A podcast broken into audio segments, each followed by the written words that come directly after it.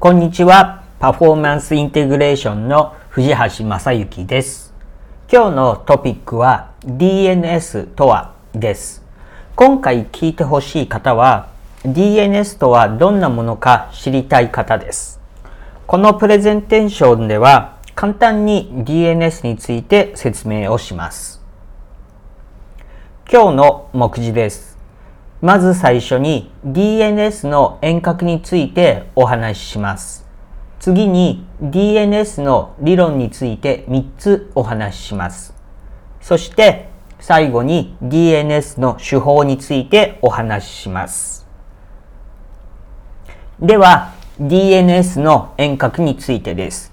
DNS とは Dynamic Neuromuscular Stabilization の略で日本語では動的神経筋安定化と訳されています。チェコ共和国の理学療法士であるパベル・コラージュが発案したリハビリテーションアプローチです。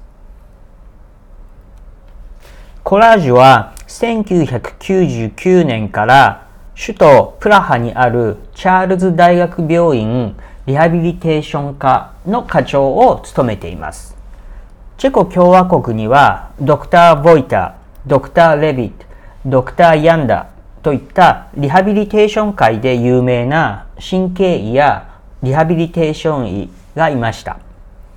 彼らなどが1960年代にリハビリテーション都市医療プラハ学校を設立しました。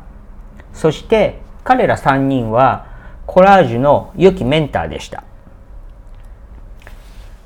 彼らは神経系と都市療法の関係性の発見、そして都市医療を科学へ高めるといった画期的な功績を残しました。彼らは自然な運動パターンは脳にあり、それらは都市マニピュレーションで刺激することができると確信していました。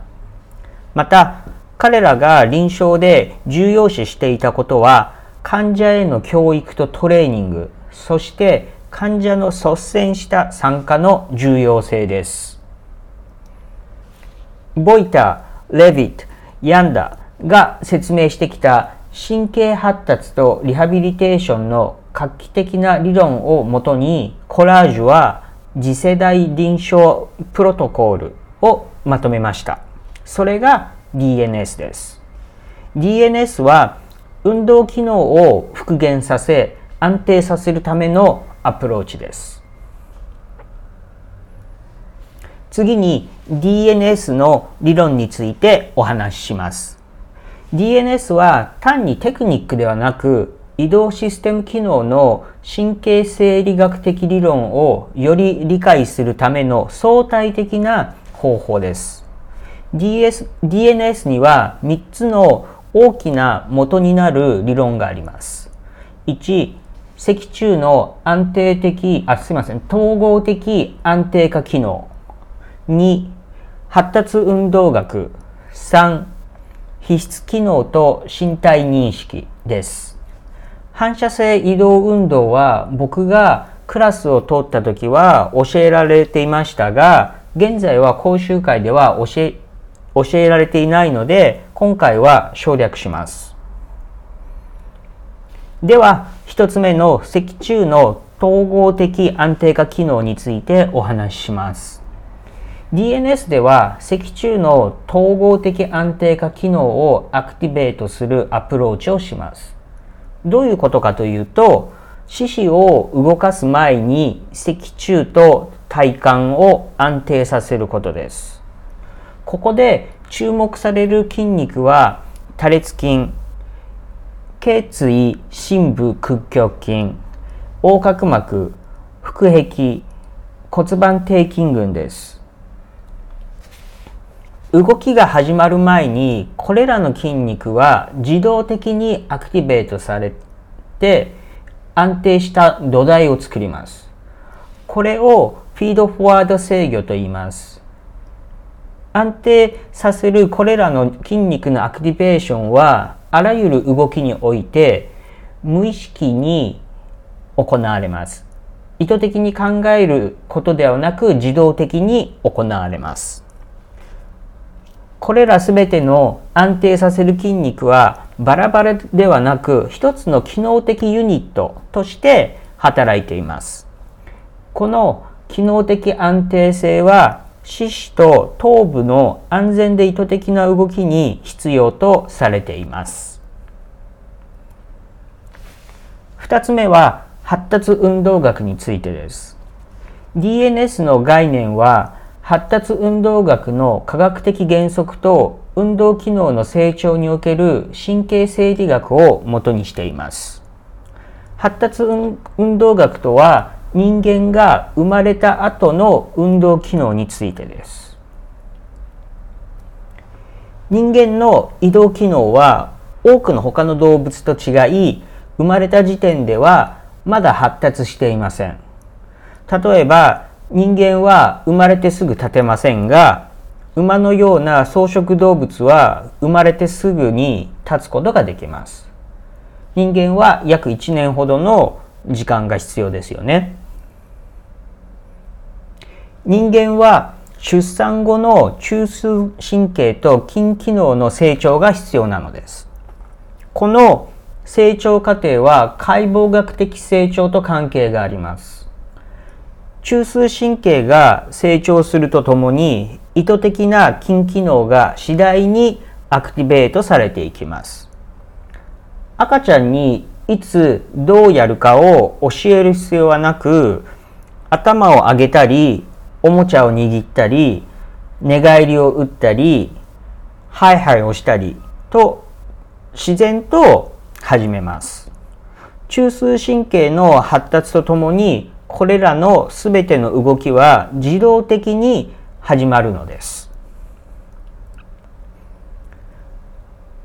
これらの動きは遺伝子学的にあらかじめ決められた順番でできるようになっています。運動発達学は移動システムの成長における神経生理学を説明しているんですが、特に生まれてから1年の発達についてです。例えば、市場面上の脊柱の安定性、体幹の回線と共に起こる立動的な動きの発達、最初の1年における自動的に起こる運動パターンなどです。人間の神経系は姿勢や動き方をコントロールしていて、この運動制御は生まれてから最初の1年で主に確立されます。運動発達学がなぜ重要かというと、人間の成長における理想的な姿勢と関節への荷重に必要な理想的な筋肉の同時活性化の特徴を表しているからです。DNS では患者の安定化機能を健康な赤ちゃんの安定化機能の発達と比べて評価を行っています。それにより患者の動作における機能不全を明らかにします。正しい中枢の運動制御を回復させることで機能の大きな改善につながると DNS では考えています。3つ目は必須機能と身体認識についてです。DNS では身体認識と必須機能を重視しています。必須機能とは脳の表面にある運動や知覚の機能のことです。身体認識とは体についての意識です。知覚情報には味覚、視覚、聴覚、触覚、収穫、固有受容感覚、内受容感覚、前提系があります。これらの知覚は空間での体の位置や私たちの周りの環境についての情報を常に私たちにインプットしています。脳はこれらすべての知覚からの求心性神経情報を整理しています。この情報の統合は常に無意識化で行われています。すべての知覚情報の処理は脳の皮質レベルで行われていて、その情報処理が立体認知機能の質と動きのパターンの質に関係しています。知覚統合によって私たちは特定の状況に的確、そして意図的に反応しています。一度簡単にまとめてみますね。まず外部の情報をいろいろな知覚を通して自分の内部に取り込みます。これらの情報は脳へ送られます。そして脳で情報を無意識に統合してこれはどういう状況なのかということを判断します。そして統合された情報をもとに指令を脳から筋肉へ送り出しその状況を的確に意図的な行動をします。大丈夫ですか？では次に進みます。皮質レベルで行われている機能の一つに立体認知機能があります。立体認知とは触ることで個体を認識する能力のことです。また、自分の体をイメージすることや身体認識もその一部です。立体認知のような知覚認識は立動的な動きや意図的な動きを行うのに必要なものです。もしこの知覚認識がないと立動的な運動や意図的な運動を行うことができません。立体認知能力を高めるには感覚機能と運動機能の両方を同時にトレーニングする必要があります。立体認知の質の低さは移動システムでの機能不全や痛みの重要な原因の一つです。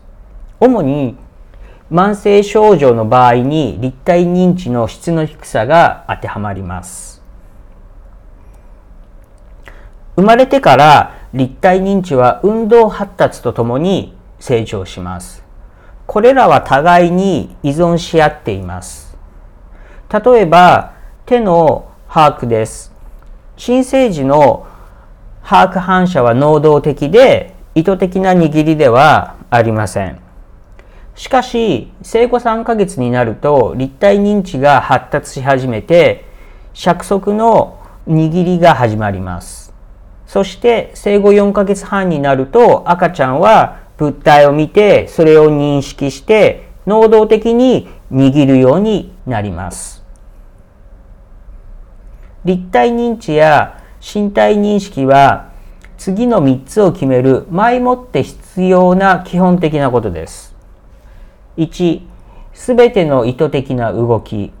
2、選択した動きの質。3、力を抜く質です。質の良い立体認知とは、すべての受容機関から情報が高い質で行われていることです。それにより、大切の位置や動きの違いが分かる能力がよ、能力がよ、より良くなり、そして力を抜く能力がより良くなります。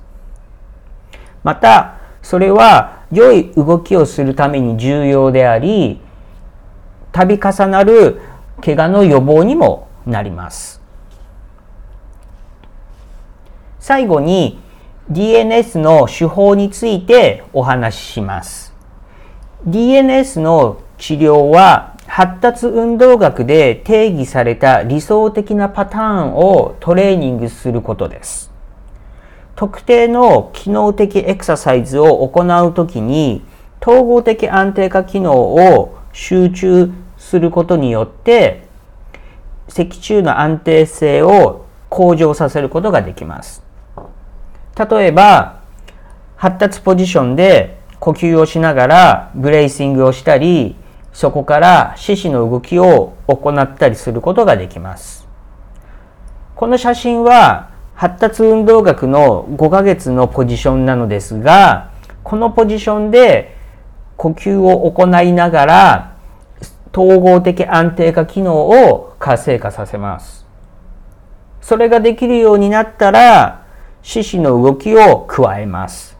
そして、セラバンドなどを使って、えー、抵抗を加え、統合的安定化機能を活性化させたまま、四肢を動かせるようにトレーニングをします。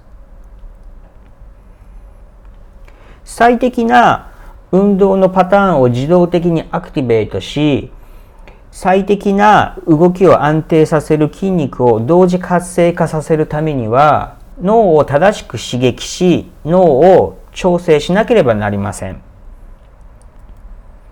最大の目的はこのエクササイズ中に復元された動きと安定性を維持することを脳に覚えさせることです別の言い方をすると脳の再教育ですこれらのエクササイズを繰り返し行うことで最終的に日常での基本的な動きが自動的に中枢によってコントロールされその動きが定着するのです。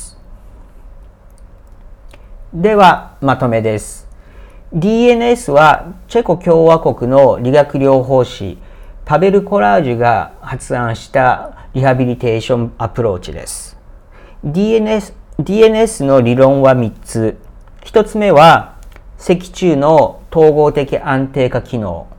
2つ目が発達運動学。そして3つ目が皮質機能と身体認識です。DNS の手法では、発達運動学で定義された理想的なパターンをトレーニングします。その際に重要なのは、脳を正しく刺激して調整し、正しい動きと安定性を脳に覚えさせることです。DNS はとても深い理論で、今日はとても大まかに説明をしました。これが全てではないので、DNS に興味を持った専門家の方は、SASS さんで日本では講習会が行われているようですのでご参加ください。また、実際に DNS を受けてみたいと思った方は、パフォーマンスインテグレーションで行っていますので、え、連絡をいただけると幸いです。こちらが今日の参考文献です。今日の動画はこれで終了です。最後までご視聴いただきありがとうございました。これからも皆さんに役立つ情報を発信していきますので、チャンネル登録と高評価をお願いします。